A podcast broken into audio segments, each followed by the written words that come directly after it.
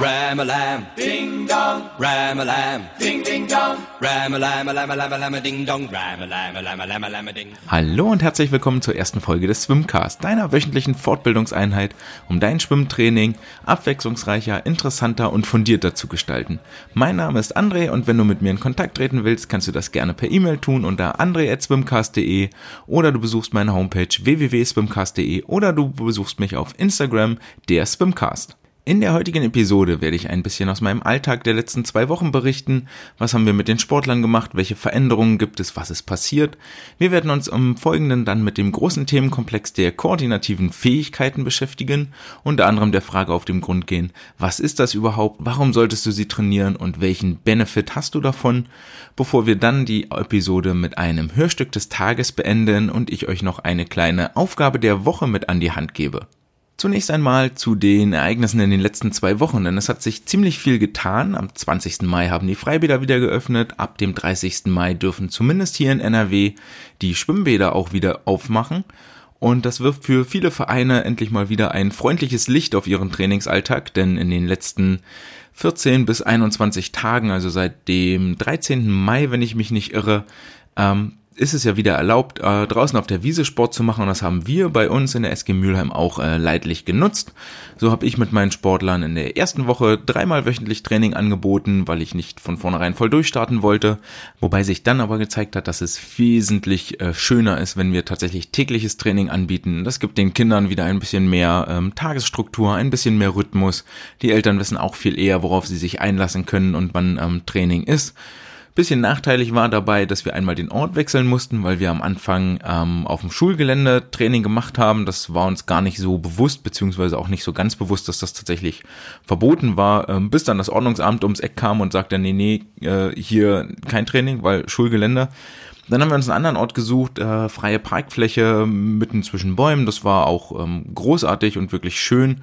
Und haben dann dort, ähm, ich hatte meine Gruppe geteilt in zwei kleinere Gruppen, haben dort jeweils für 60 Minuten Sport gemacht. Das hatte im Großen und Ganzen, glaube ich, schon noch relativ wenig mit äh, zielführendem Training zu tun, sondern eher auch den äh, Ziel, Sinn und Zweck ähm, dass die Kinder sich mal miteinander unterhalten können und sich ein bisschen austauschen können und miteinander reden können, was ich auch ganz wichtig finde, ihnen da den Freiraum zu geben und das dort ähm, auch einfach so geschehen zu lassen und nur ein bisschen organisatorisch am Rand zu stehen und ähm, Aufgaben durchzusagen und ähm, wenigstens dafür zu sorgen, dass sie richtiges Training lernen, auch viel, viel mehr auf Technik und Ausführung zu achten, als darauf, dass wir jetzt unfassbar viele, viele Wiederholungen machen. Ähm, Einige Vereine bei uns in der Umgebung trainieren schon wieder im Schwimmbecken. Das betrifft natürlich vor allen Dingen die Bundesstützpunkte beziehungsweise die Stützpunkte, die mittels Ausnahmegenehmigung schon wieder ins Wasser dürfen. Das sorgt so ein bisschen für neidische Blicke. Warum dürfen die und warum dürfen wir noch nicht und so. Äh, ich glaube aber letztendlich im Großen und Ganzen wird das ähm, keinen großen Unterschied machen. Die sind jetzt vielleicht zwei Wochen eher im Wasser inwiefern sie da trainieren, weiß ich nicht, kann ich nicht sagen. Wir fahren aber ne, trotzdem wieder in vier Wochen in die äh, Sommerpause rein. Das heißt, es geht jetzt eigentlich nur darum, nochmal ein bisschen Wassergefühl aufzubauen. Wesentliche leistungsentscheidende Dinge passieren hier nicht. Äh, das wird auch daran deutlich, dass wenn man sich mal umguckt, ähm, zum Beispiel Hamburg hat noch gar keine, äh, gar keinen Zeitplan zur Öffnung der Bäder, Mecklenburg, äh, Schleswig-Holstein ist an Hamburg, Schleswig-Holstein auch noch nicht und bei anderen äh, variiert das so viel. Ähm, ich glaube, es ist viel, viel wichtiger, sich auf das zu konzentrieren, was wir hier haben und gar nicht so viel zu gucken, ja, bei denen da drüben geht's viel besser. Viel, viel wichtiger aus den eigenen Umständen und aus den eigenen Möglichkeiten erstmal das rauszuholen, was überhaupt da ist. Und da bewegen wir uns so langsam wieder hin, dass wir anfangen, täglich wieder ein Training zu machen, täglich uns eine Stunde zu bewegen und ähm, dann sind wir da auch relativ schnell wieder auf einem Fitnesslevel, das dem von vor Corona entsprechen sollte. Dann ist diese Woche mal wieder eine sehr traurige Woche, nachdem es äh, vor zweieinhalb Monaten schon mal, nee, nicht zweieinhalb Monate ist nicht her, ist jetzt äh, knapp zwei Monate her, schon mal sehr traurig war, weil wir nicht nach Mallorca ins Trainingslager fliegen konnten, ist jetzt äh, neuerlich ein äh, eher mal ein Tränchen zu vergießen, denn gestern sollten eigentlich die deutschen Jahrgangsmeisterschaften in Berlin beginnen, wo wir auch wieder wieder mit einem relativ großen Team und einigen aussichtsreichen Final- und möglicherweise sogar Medaillenkandidaten an den Start gegangen wären, die jetzt ausfallen. Das gab gestern beim Trockentraining mal kurz einen äh, Moment der Ruhe und des Schweigens, weil ja doch auch schon einige unterstützende Eltern ihre Bahntickets gekauft hatten, die jetzt verfallen sind. Und da fängst du als Sportler natürlich nochmal an, drüber nachzudenken und als Trainer auch, was wäre gewesen, was hätte, wenn und könnte. Also in ganz viel Konjunktiven sich auszumalen, Mensch, wäre eine große Chance gewesen und für den einen oder anderen ist es vielleicht auch jetzt gerade sehr günstig gelaufen, weil ein tolles Jahr da war, war weil vielleicht einer der Konkurrenten aufgehört hat und so weiter und so fort. Aus vielerlei Gründen wäre ähm, die Chance sehr hoch gewesen, dass es für uns äh, als Verein sehr erfolgreiche Meisterschaften geworden wären. Wir haben vermutlich die Chance, das im Dezember nachzuholen. Wenn ich da die Gerüchte richtig deute, soll es rund um den vierten Advent im Moment in der Überlegung sein, dass die deutschen Jahrgangsmeisterschaften nachgeholt werden. Drücken wir mal die Daumen, denn bis dahin ist dann noch reichlich Zeit zu trainieren und sich wieder äh, fit und in Form zu schwimmen. Wie auch immer die Qualikriterien aussehen, das tut jetzt hier gerade gar nichts zur Sache, ist auch überhaupt nicht raus. Sollen wir froh sein, so viele wie möglich mitzunehmen und ähm, wenn wir da das äh, Go kriegen von den Veranstaltern, von der Politik, dann haben wir wenigstens noch ein nationales Highlight dieses dieses Jahr, denn wie immer ist es ja so, dass dieses Jahr, dass äh, einige Jahrgänge zu alt werden, um nächstes Jahr noch bei den Jahrgangsmeisterschaften mitzumachen. Das betrifft die 2003er Mädchen und die 2002er Jungs.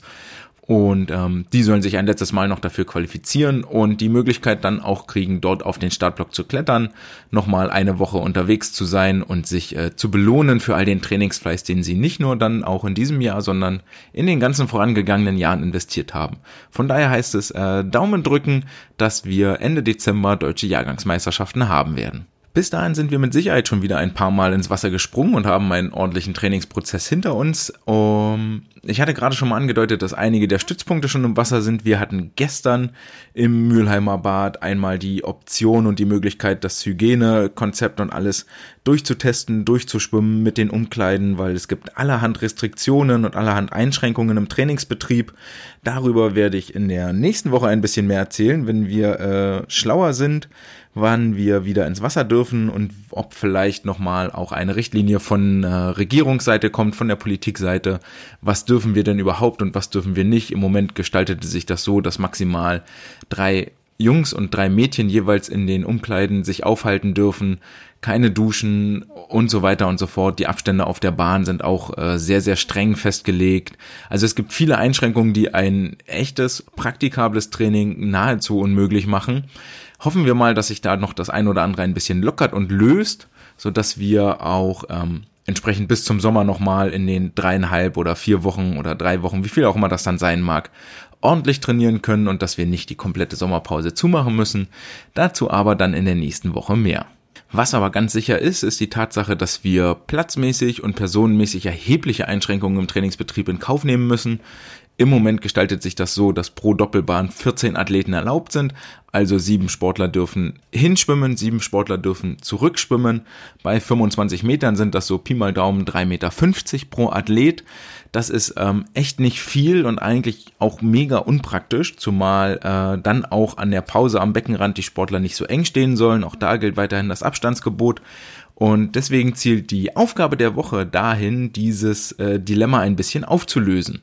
Denn die Frage, die wir uns als Trainer dort stellen sollten, ist, wir haben hier eine begrenzte Trainingszeit und können ja nicht alle im Kreis schwimmen lassen, weil vielleicht die Leistungsunterschiede zu groß sind, weil die Lagen zu unterschiedlich sind. Sportler dürfen sich nur bedingt überholen, wenn überhaupt.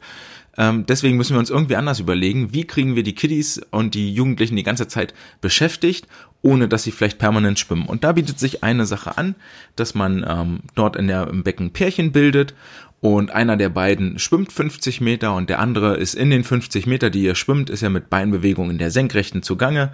Das kann ja auch mit Flossen stattfinden, wenn die noch nicht so fit sind und sich dort über Wasser halten können, dass sie ähm, Delfinbeine oder Kraulbeinbewegungen in der Senkrechten machen, Hände über, über den Schultern gekreuzt, damit die auch nicht so viel nach oben rudern und sich dort unberechtigterweise Hilfe verschaffen und der Partner schwimmt dann 50 Meter. Und das hat natürlich völlig klar den Vorteil, dass nur die Hälfte der Sportler unterwegs ist und die andere Hälfte kann sich am Beckenrand auch entsprechend oder vorne in so, so einem Bereich rund um den Wendenseite, kann er sich dort verteilen mit entsprechend Abstand und die ähm, Intensität ist da auch noch zusätzlich vernünftig zu steuern. Habt ihr sehr gute Beineschwimmer, dann könnt ihr äh, denen sagen, die sollen die Hände über Wasser nehmen oder das Brett über Wasser halten. Ähm, die können auch Wasser treten machen für die Wasserballer. Wie gesagt, beinbewegungsmäßig Delfinbeine, Kraulbeine auf jeden Fall. Brustbeine geht möglicherweise auch. Ähm, Ja, und je nachdem, wie lange die anderen halt so unterwegs sind, dauert der dann für die 50 Meter so ungefähr pff, 35 bis 45 Sekunden, je nachdem, welche Lage das ist. Ähm, dann wird quasi abgeklatscht Sportler A kommt an, Sportler B schwimmt los und Sportler A fängt dann an mit der Beinbewegung in der Senkrechten. Das ist eigentlich eine sehr, sehr nette Sache, um A, den Platz auf der Bahn etwas besser einzuteilen, um dort genug Freiraum auch zum Schwimmen zu haben, um nicht ständig äh, in dem Dilemma zu sein, oh, ich darf jetzt nicht überholen und ich muss langsamer schwimmen. Und zum anderen habt ihr am Beckenrand auch die Möglichkeit, nochmal mit den Sportlern, die dort Beinbewegungen machen, ein bisschen zu interagieren, ihnen was zuzurufen, zu fragen, vielleicht sich auch mal so in einem 5-Sekunden-Gespräch zu unterhalten. Und ihr könnt gucken, dass sie wirklich in den Delfin Kicks vernünftig arbeiten, aus dem Bauch, aus der Hüfte zu beiden Seiten gleich weit treten und kicken. Ähm, ihr habt dort also auch nochmal viel, viel Spielraum, um zu korrigieren, um die Technik zu verbessern. Oder ihr könnt ihn, wenn sie dort am Rand die Delfin Kicks machen in der Senkrechten, könnt ihr ihnen dann nochmal etwas zum Schwimmen in der Gesamtbewegung sagen, was auch immer dort falsch gelaufen ist, worauf sie dann direkt beim nächsten Mal achten können. Äh, wenn ihr das Ganze abrechnet irgendwie in eurem Trainingsplan, lasst euch da wieder nicht irritieren, weil wenn ihr wirklich die Meter abrechnet, ist natürlich klar, dass wenn sie 10 mal 50 Meter schwimmen, dauert die Aufgabe so lang, weil es eine Partner Partnerübung ist, wie 20 mal 50 Meter, also Pi mal Daumen eine Viertelstunde für den Kilometer. Und dann müsstet ihr metertechnisch eigentlich abrechnen, Viertelstunde und sie sind aber nur 10 mal 50 geschwommen, also 500 Meter, was total wenig ist. Ich empfehle euch da wirklich die Davy, die, die Kicks in der Senkrechten als Arbeits- und in Anführungsstrichen Meterzeit mit reinzunehmen und nochmal 500 Meter draufzupacken, dann habt ihr das vernünftig abgerechnet. Und dann steht da auch ein Kilometer im Trainingsplan und dann sieht das alles nicht mehr so wild aus. Ansonsten habt ihr das eh für euch für den Hinterkopf im Kopf, dass sie ja die ganze Zeit gearbeitet haben und das Herz-Kreislauf-System und die Leistung wird euch das auf jeden Fall danken. Ein weiterer Benefit und Vorteil bei dieser ganzen Geschichte ist, dass die senkrechte Beinbewegung vermutlich etwas ist, was die Sportler nicht so oft machen. Das setzt also irgendwo nochmal neue Reize. Ihr könnt auch dahin gehen und sagen, okay, macht die Delfin Kicks, aber die sollen ja eigentlich nur aus der Hüfte und so ein bisschen aus dem Oberkörper kommen und der Kopf soll dabei ruhig sein. Also sollen sie sich ein Brett auf den Kopf legen und das darf dabei nicht runterfallen. Und dann, weiß ich nicht, für jedes Mal runterfallen gibt's am Ende einen Liegestützstrafe oder ähnliches. Ähm, das ist ganz, ganz wichtig, weil es äh, nämlich nochmal wie gerade sie sagt, einen neuen Reiz setzt und dafür sorgt, dass die Sportler mehr drüber nachdenken, irgendwo im Kopf auch arbeiten und mit den Nerven arbeiten und ähm, dort neue Verschaltungen und Verdrahtungen passieren. Das ist wiederum ein, ein Hauptaugenmerk dessen, was bei den koordinativen Fähigkeiten passiert und trainiert werden soll. Das bringt uns zum nächsten Thema direkt, sehr geschickte Überleitung. Denn äh, die koordinativen Fähigkeiten stellen einen ganz, ganz wichtigen Baustein der sportlichen Leistungsfähigkeit im Schwimmen dar. Wenn wir uns die Gesamtleistung im Schwimmen einmal ähm, vorstellen und überlegen, aus welchen Komponenten die aufgebaut ist, dann wird zum einen völlig klar, dass dort die Kondition und die körperliche Leistungsfähigkeit einen sehr, sehr großen Anteil hat. Vielleicht sogar den größten, aber auf jeden Fall einen sehr, sehr großen. Dann als zweites spielt auf jeden Fall die Konstitution eine Rolle. Also wie sieht der Sportler aus? Wenn jemand sehr kurze Arme hat, wird er es schwerer haben als jemand, der sehr lange Arme und sehr große Hebel hat. Wenn jemand zwei Meter groß ist, ist er per Definition ein bisschen eher an der Wand als jemand, der nur 1,30 Meter groß ist. Also die Konstitution spielt auch eine Rolle. Vermutlich nicht so groß, weil man viel durch, durch Technik und Leistung und Fleiß ausgleichen kann, aber sie spielt eine Rolle.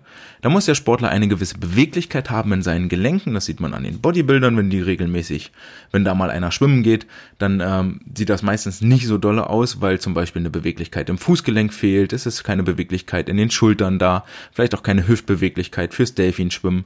Ähm, das sind so die klassischen äh, Fehler, die passieren, wenn Leute das erste Mal ins Wasser gehen.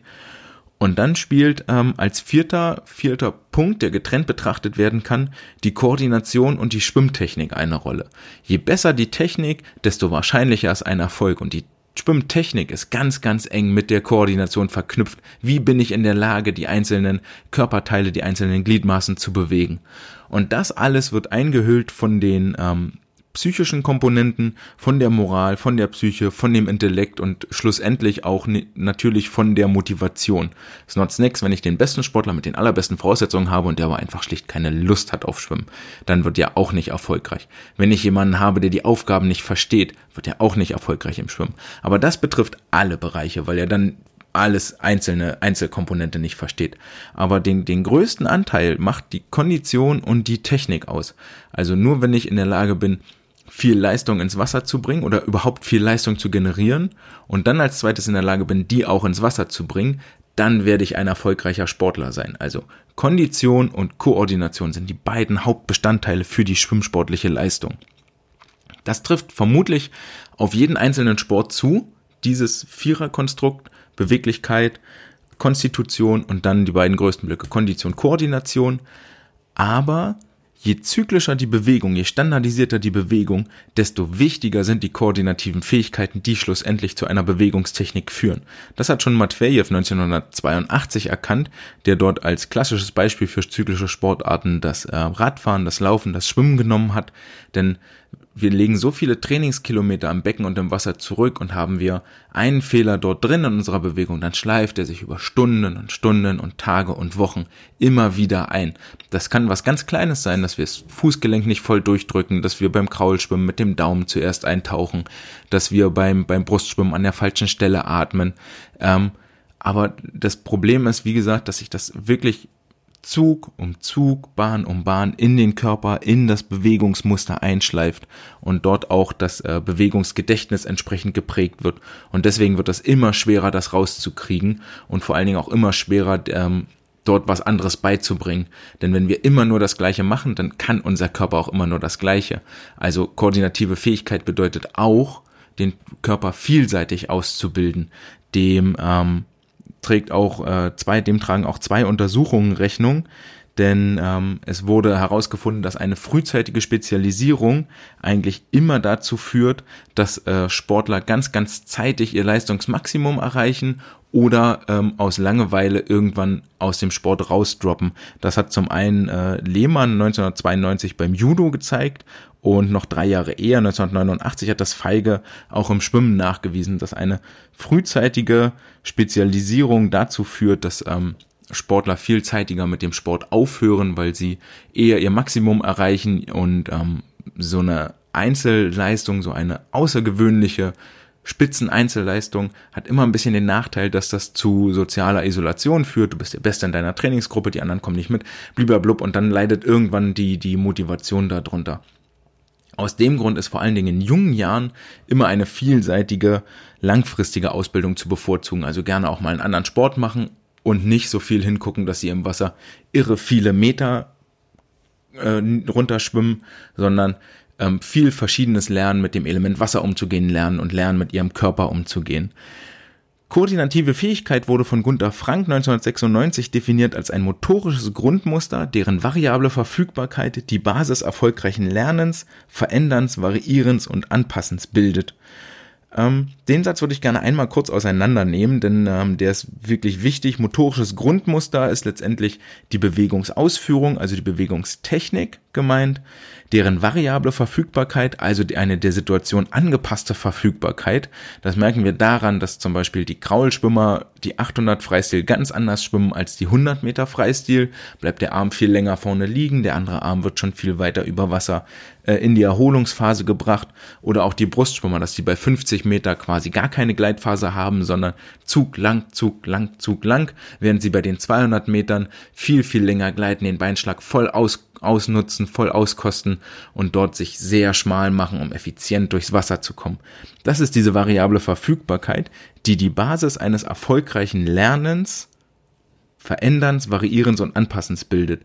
Wobei verändern, variieren und anpassen dreimal so im Prinzip das gleiche Wort bedeutet, also einer Veränderung irgendwo Rechnung tragen und dementsprechend äh, sich anpassen. Was kann so eine Veränderung sein? So eine Veränderung kann zum Beispiel sein, wenn die äh, Kinder in die Pubertät kommen und auf einmal zehn Zentimeter größer werden, dann sind die Arme ein bisschen länger, dann sind die Beine ein bisschen länger, der Fuß wird größer, es wird ein größerer Kraftaufwand nötig oder der Arm muss woanders lang gezogen werden, der Beinschlag muss sich ein bisschen anpassen, beim Brustschwimmen müssen die Knie ein bisschen weiter auseinandergestellt werden oder ähnliches das Ganze kann von den, von den Kindern und von den Sportlern nur dann adaptiert und angepasst werden, wenn sie vorher gelernt haben, mit ihrem Körper und mit ihrem, ähm, mit ihren Muskeln umzugehen und wirklich viele, viele verschiedene Bewegungsmuster in ihren Kopf, äh, in ihr, in ihr Hirn vermittelt bekommen haben.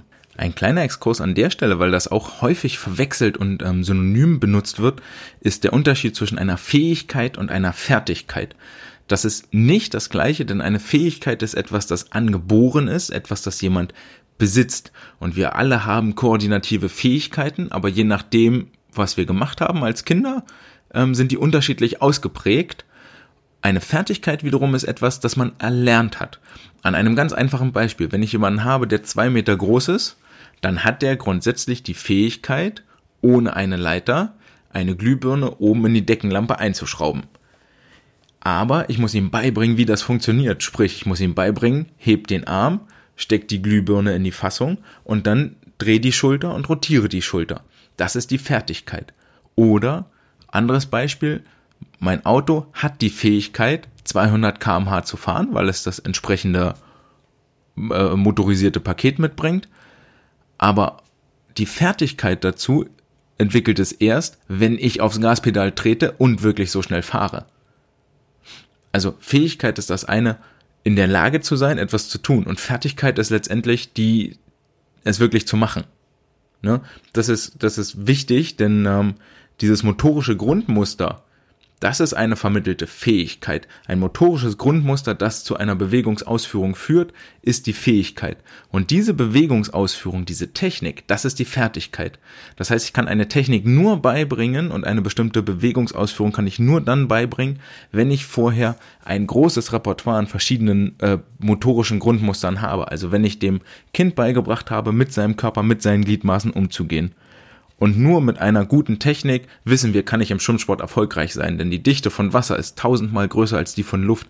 Das heißt, ich brauche eine ökonomische und eine effiziente Technik und eine, ein gutes Wassergefühl, das auf den koordinativen Fähigkeiten basiert, um mich effizient und gewinnbringend durchs Wasser zu bewegen. Jetzt ist Schwimmen leider eine der wenigen Sportarten, wo man schon sagen muss, ihr müsst sehr, sehr früh anfangen, beziehungsweise der Prozess bis zum Erfolg dauert sehr, sehr, sehr lange. Ähm, das heißt, die meisten lernen ja irgendwie mit fünf oder mit sechs Jahren schwimmen und gehen dann erstmal durch den Verein und bis sie irgendwo ähm, sehr erfolgreich oder bis sie richtig schwimmen können, ist es, sind sie dann vermutlich schon zehn, elf Jahre alt, also vier, fünf Jahre dabei. Und in dieser Zeit geht es ja nicht nur darum, dass sie möglichst viele Kilometer im Wasser machen, sondern, wie bereits angedeutet, ein hohes Bewegungsrepertoire sich erarbeiten, auch im Wasser, um auf dann pubertäre Anpassungen reagieren zu können. Und hierzu hat Roth 1996 festgestellt, dass es kein zu früh für ein Training der koordinativen Fähigkeiten gibt, wohl aber ein zu spät. Es gibt ein günstiges Lernalter für koordinative Fähigkeiten und das ist grundsätzlich je früher, desto besser. Ähm, das hat auch den weiteren Vorteil, dass man für die Kinder ein ähm, freudbetonteres Training machen kann. Also es ähm, liegt mehr Viel Vielseitigkeit im Training vor. Ähm, spaßige Koordinationsaufgaben sind einfach schöner, als immer nur 10 mal 200 Kraul zu schwimmen. Also Koordination geht vor Konditionstraining.